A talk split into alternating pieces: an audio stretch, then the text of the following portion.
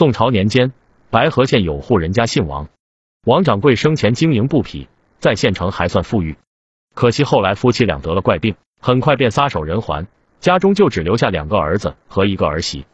大儿子夫妻俩刚结婚，小儿子才十几岁。父母双亡后，小儿子便在大儿子家寄宿。哥哥对弟弟还算好，但是嫂子胡氏却有些不情愿，因为老王死的时候，家里已经一穷二白，除了这座院子，别的什么东西都没有留下。也就是说，弟弟在哥嫂家相当于白吃白喝。关键是。小儿子一心只想读书、考功名，每日在家看书，并不能给哥嫂带来半点收益。哥哥对于弟弟的梦想倒也还算支持，嘴上虽说考功名不容易，但是也没说反对。遗憾的是，哥哥在另外一个县的县衙当差，一个月回不了几趟家。倒是嫂子，每日都跟小叔子在同一个屋檐下相处，日子久了，这嫂子的本性便暴露出来了，每天都开始虐待小叔子。话说胡氏的这个小叔子长得自然比他哥哥帅气。他哥哥虽然不像武大郎那样是个侏儒，但是长相极为难看，自幼不知道得了什么病，满脸的麻子，而且皮肤特别黑，头发也稀稀落落的，看上去让人作呕。当初要不是胡氏家庭条件不好，缺吃少穿，她才不会嫁给王大壮。不过王大壮的弟弟小王倒是深得嫂子的喜爱。有句话叫因爱生恨，平日里哥哥不在家。嫂子起初对他百般疼爱，有好吃的给他留着，见小叔子衣服破了，嫂子还亲手给他缝补。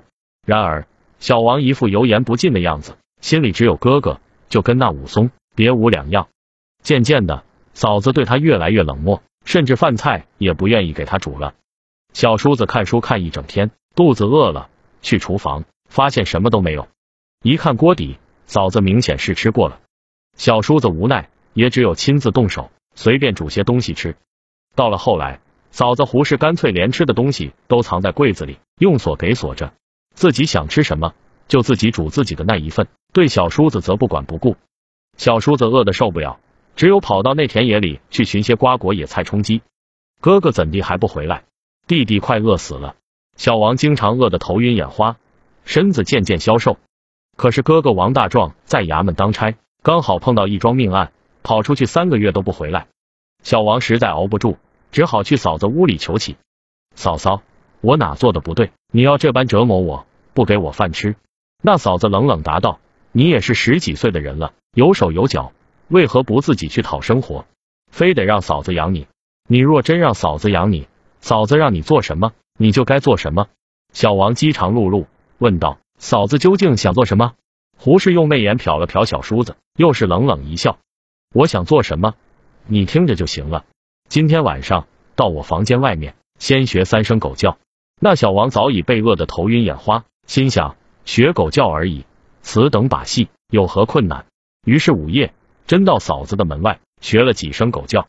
那嫂子在屋内应道，表现很好，明日奖赏一顿稀饭。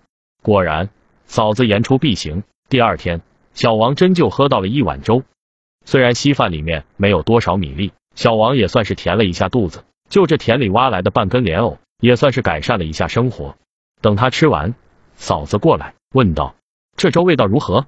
小王答道：“味道极好。”嫂子又道：“同样是今晚子时，再到窗外学牛叫，明日奖赏一个馒头。”小王尝到了甜头，与子时来到窗外学起牛叫。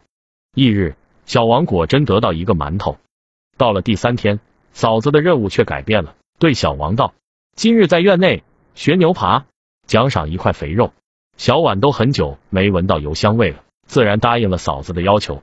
到了第四日，嫂子又道：“今日学驴，拖着嫂子在院内转三圈。”到了中午，嫂子关了院门，手里拿来一根鞭子。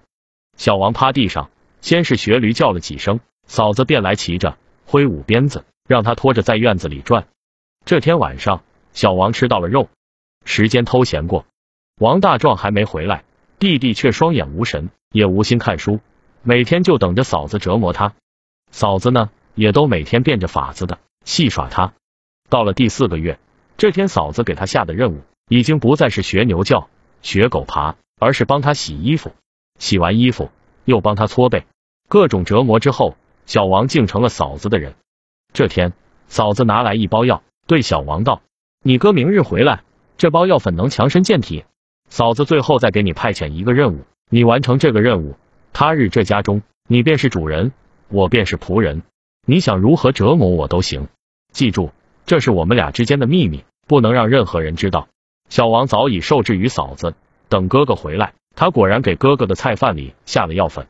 可怜那王大壮在外当差追捕坏人，哪里想到自己的亲弟弟竟然会对他下毒手。当天晚上，哥哥便毒发身亡。嫂子呢？和小叔子的游戏还在继续，只可惜数年后，这两人竟无精打采，整天赤条条的在家里，就连走路都摇摇晃晃的，像个醉鬼。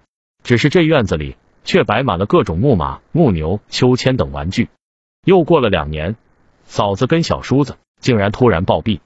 仵作过去检查尸体，发现两人死亡的时候无比消瘦，体重不足六十斤。邻居问其死因，那仵作道。此二人贪淫，整日沉溺于苟且之事，荒废了良田，最终贫困交集，活活饿死。于是有人挖出王大壮的尸体，竟发现是中毒而亡。